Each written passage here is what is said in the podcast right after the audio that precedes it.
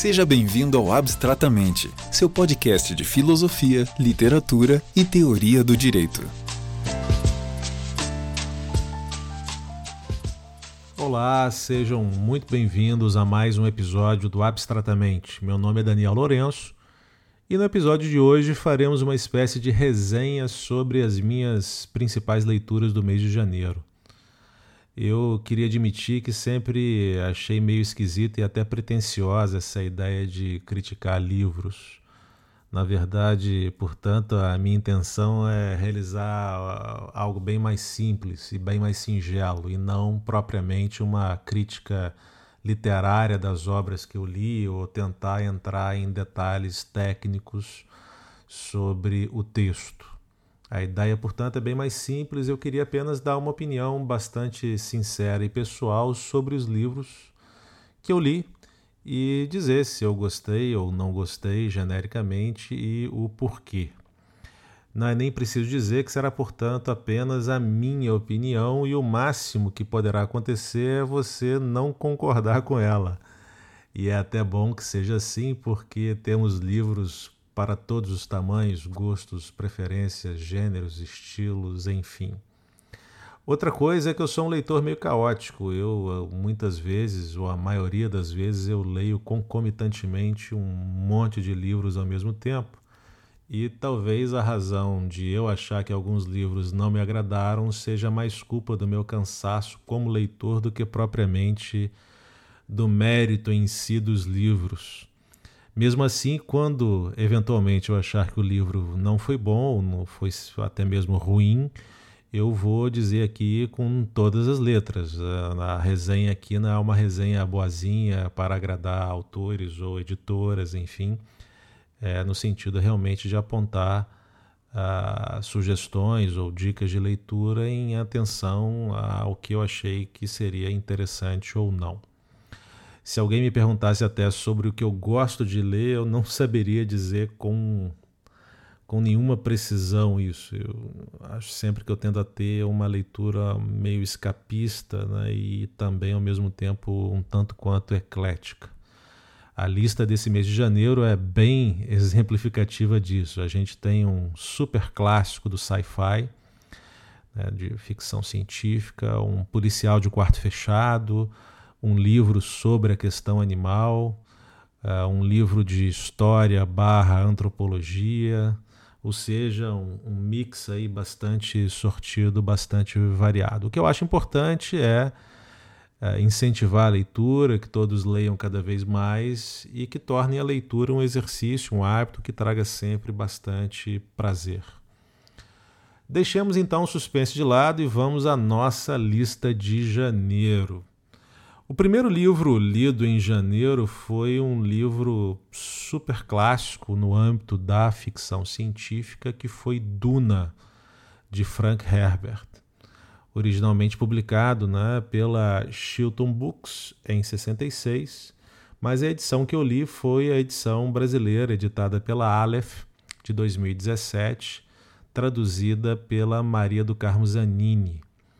O livro Duna é um livro super premiado, ganhou o prêmio Hugo em 66, salvo engano, ganhou o prêmio Nebula, ambos prêmios tradicionais no âmbito da ficção científica, e é considerado, até mesmo do ponto de vista mercadológico, o livro mais vendido de todos os tempos nesse gênero.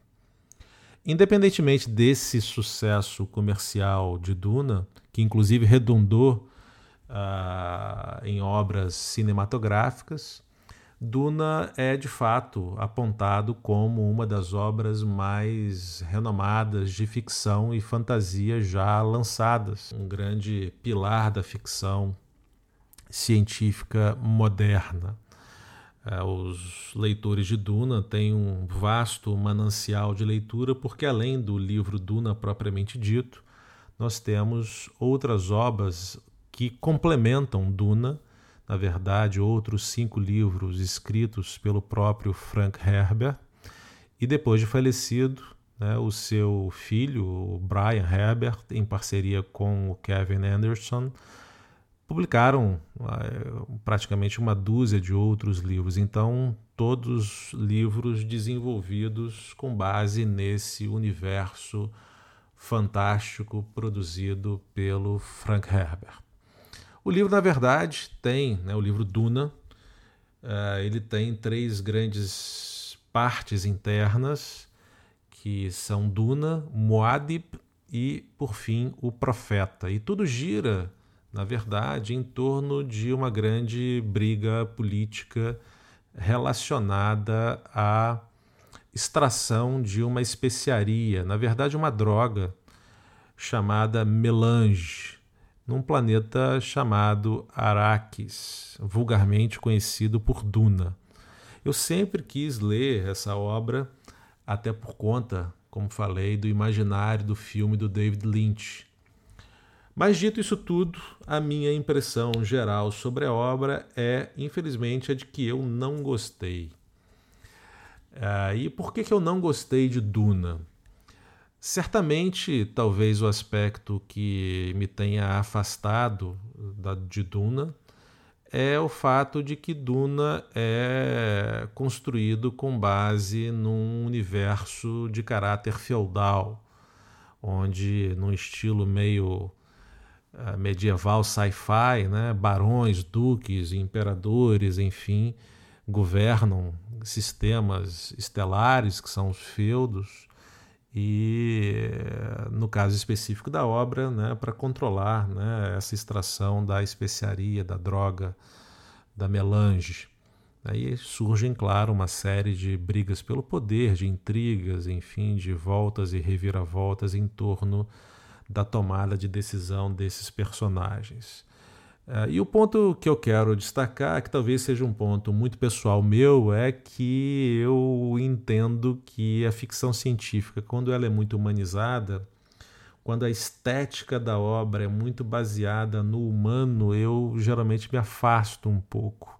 Talvez, novamente, esse seja um problema muito mais meu do que da obra, uma questão de gosto pessoal. Mas se a gente for reparar, de fato, os personagens de Duna, na sua maior parte, são personagens humanos, humanos no sentido estrito, seres humanos, que usam linguagem humana, usam termos humanos. Os animais predominantemente que existem nesse universo de Duna são animais muito similares aos animais humanos, até mesmo os grandes vermes de areia têm uma estética na verdade, muito aproximada da estética animal humana, no sentido uh, não do ser humano, mas no sentido de animais que habitam o planeta Terra. A tecnologia é muito datada, né? e é interessante isso, né? a ideia de que personagens possam viajar entre planetas, entre sistemas planetários e, no fundo, acabe tudo virando uma briga de capa e espada. Então isso eu, eu acho isso sempre muito esquisito. Mas, assim, talvez também o, grande aspecto que tenha me afastado um pouco da narrativa, ou bastante, da narrativa do livro é o caráter uh, religioso, espiritual, que tem uma importância de pano de fundo no ambiente do personagem central, que é o Paul. Paul é um adolescente que é passa a ser criado por uma comunidade de habitantes desse deserto, e em torno disso surge toda uma questão de controle de um poder mental, um lado meio espiritual que eu acho extremamente chato. Mas, novamente, é o meu gosto. Né? É, os, autores, os leitores né, devem, que gostam de ficção científica, devem ler Duna. Duna, de fato, é um livro é, paradigmático no sentido de formatar no imaginário de autores e é, de outras obras né, todo o grande arcabouço aí do sci-fi moderno. Então, vale a pena ler, mas particularmente não gostei. Achei a obra é, excessivamente longa, uma leitura um pouco arrastada e esse lado muito humanizado e principalmente muito ligado a esse aspecto religioso, espiritualizado, eu realmente não curti. O segundo livro do mês de janeiro é O Enigma do Quarto 622, do Joel de Kerr, editado pela editora Intrínseca, publicado esse ano. Na verdade, uh, eu sou assinante do Clube de Livros da Intrínseca, que é o Intrínsecos, e aqui não vai nenhuma propaganda à Intrínseca, mas acho essa ideia do Clube de Livros bem interessante porque, na verdade, ela te força a uh, ler coisas que talvez uh, no dia a dia a gente não fosse fazê-lo. Uh, a gente recebe livros surpresa. E um desses livros foi exatamente O Enigma do Quarto 622.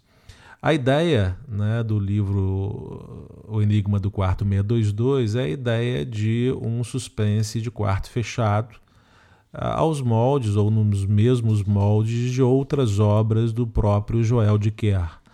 É, Jorge Kerr tem né, alguns outros livros editados, inclusive pela própria Intrínseca, que é o caso, por exemplo, da verdade sobre o caso Harry Quebert, Os Últimos Dias de Nossos Pais, o livro dos Baltimore, o desaparecimento de Stephanie Myler, esse inclusive eu também li.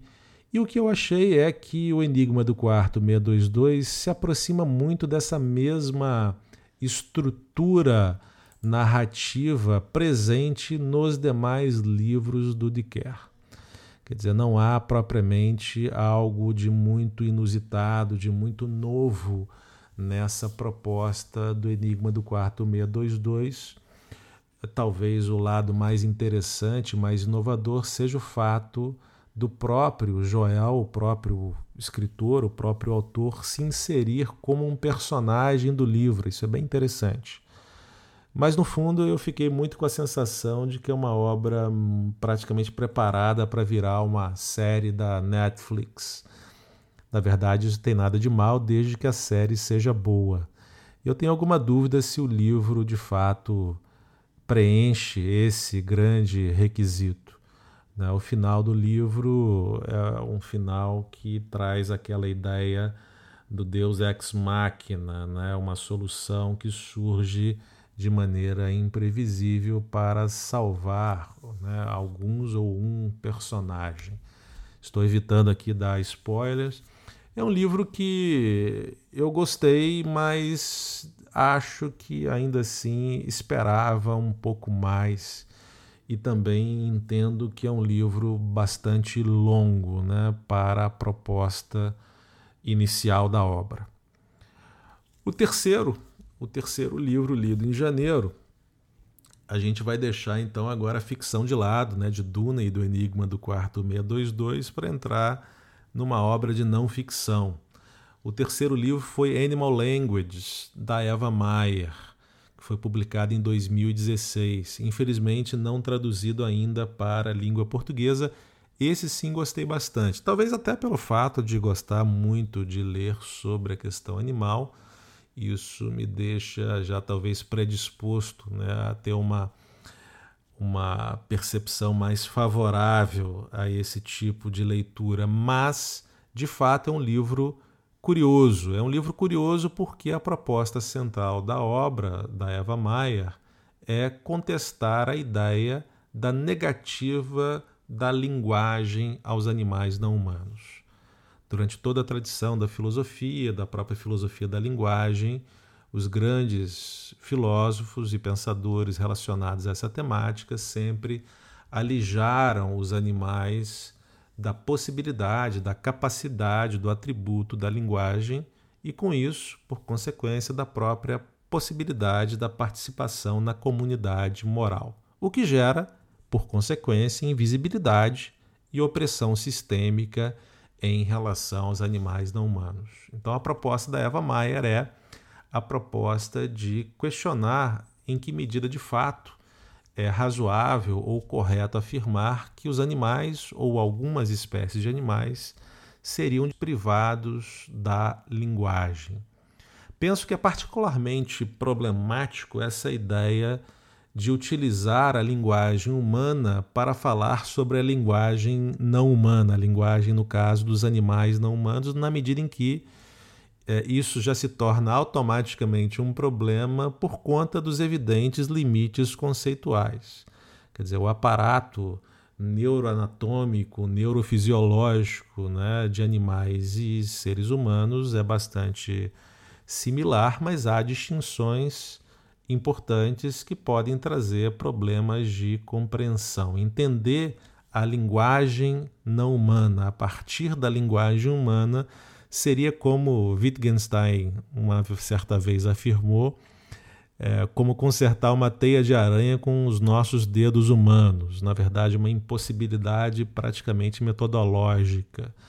Dito isso, uh, o livro ainda assim é um livro bastante curioso. Ela traz diversos exemplos de diversos animais, inclusive de insetos, nos quais ela vai sustentar que, na verdade, para além da mera comunicação, eles possuem linguagem, possuem palavras, domínio de palavras e da própria gramática, o que é bastante curioso, bastante interessante.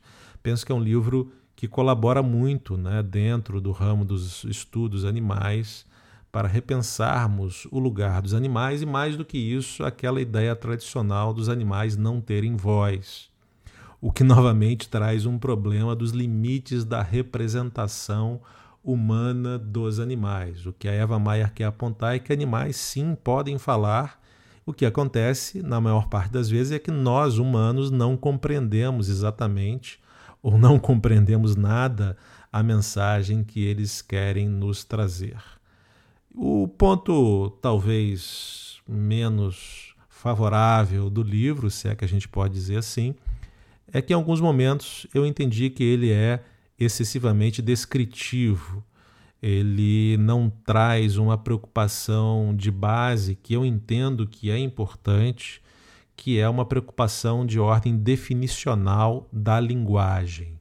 Porque se o problema é contextualizar e questionar a questão da linguagem nos animais não humanos, é importante definir o que é linguagem e isso passa uh, um pouco uh, despercebido no livro. O livro, na verdade, fala sobre isso, mas penso que a Eva Mayer deveria dedicar uma atenção maior a essa questão. Talvez ela o faça em outras obras, inclusive ela tem uma outra obra que eu quero muito ler, que é Quando os Animais Falam. Eu ainda não li essa obra, que pode ser até que nessa segunda obra ela desenvolva um pouco mais esse aspecto que eu entendi que ficou um pouco prejudicado nessa primeira. Mas ainda assim, um livro bastante interessante que inclusive foge muito né, da ideia tradicional dos livros ligados à ética animal. O quarto e último livro de janeiro que eu tive a oportunidade de ler foi um livro do Daniel Livingstone Smith chamado Less Than Human né, o porquê de diminuirmos, escravizarmos e exterminarmos outras pessoas. Vejam que é uma, um ponto fundamental. Né? Ele tenta trazer a ideia de que nós, seres humanos, formatamos culturalmente a noção de tipos ligados a uma suposta natureza humana e que tendemos a não atribuir esses tipos a outras comunidades de seres humanos com o intuito de instrumentalizarmos essas outras comunidades. Na verdade, a ideia aqui é a ideia da desumanização, o processo, o fenômeno da desumanização, como ele ocorre.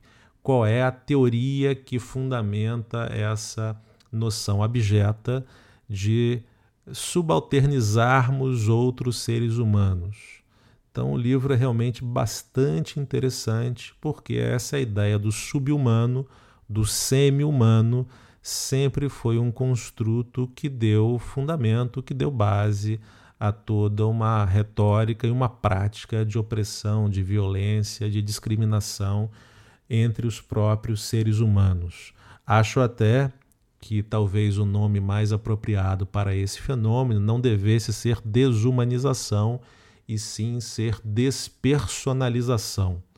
Penso que o termo despersonalização tem um alcance maior porque este mesmo fenômeno ocorre não só entre internamente com a espécie humana, como também para além dos próprios seres humanos. Isso é muito comum em relação, por exemplo, aos animais. Os animais são aqueles seres supostamente privados daquelas características que demarcam a experiência humana de mundo. Essa oposição animal-homem, inclusive, aparece na obra em alguns momentos. Há um capítulo, inclusive, em que ele dedica uma atenção específica ao problema da crueldade, claro, comenta e fala, conversa sobre esse tema. Então é um livro muito interessante. Quem gosta de pensar sobre questões ligadas aos direitos humanos, aos direitos fundamentais, a ideia da não discriminação, das políticas de anti, as políticas, na verdade, contrárias à discriminação, é um livro imprescindível que deve ser lido. Se eu pudesse também fazer um reparo em um ponto que eu não gostei tanto, é que o livro é um pouco, na minha visão, desorganizado. Ah, na verdade, ele também tem um aspecto bastante descritivo, sempre muito presente, o que, claro, enriquece os exemplos de desumanização são bastante, infelizmente, extensos, e o autor procura trazer esses exemplos, mas muitas vezes o que interessa mais, pelo menos para mim, é a construção da teoria da desumanização, como isso ocorre, e não propriamente os exemplos em si. É, e muitas vezes eu achei que o foco foi maior na descrição no, do que na parte da construção dos arcabouços teóricos da desumanização. Ainda assim, é uma leitura que eu também gostei bastante. Portanto, no mês de janeiro, se a gente puder dizer assim, uh, eu tive a sensação de que os livros de não ficção dessa vez levaram a melhor. Eu gostei mais do Animal Language, da Eva Mayer, e do Less Than Human, do uh, Livingstone do que de Duna e do Enigma do Quarto 622. Vamos ver se nos meses seguintes essa tendência se mantém ou é alterada. Enfim, espero que vocês tenham gostado da resenha. Novamente, a ideia aqui não é, como ficou bastante claro, apresentar uma crítica literária detalhada. Né? Antes do que isso, a ideia é apresentar apenas uma sensação geral sobre os livros lidos, no sentido de tentar incentivar que vocês se animem a lê-los também. Uh, eu tenho um perfil no Goodreads, que é um aplicativo voltado para uh, o acompanhamento da leitura. Quem quiser pode me procurar por lá. Eu tenho sempre os livros em andamento, como falei, são vários ao mesmo tempo. É, tenho também uma, inclusive uma wish list, uma lista de desejos literários, de livros na amazon.com.br. Quem quiser me presentear com livros, serei sempre muito agradecido. sempre um presente muito bom. Vou deixar na bio lá a minha lista de desejos. Quem sabe faço também uma em breve uma resenha sobre livros da, da lista de desejos aí. Gente, um grande abraço em todos. Espero que vocês tenham realmente curtido aí a resenha e nos vemos então no próximo episódio. O Abstratamente é um podcast com fins educativos. Ajude divulgando e visitando nossas páginas no Instagram e Facebook. Até o próximo episódio.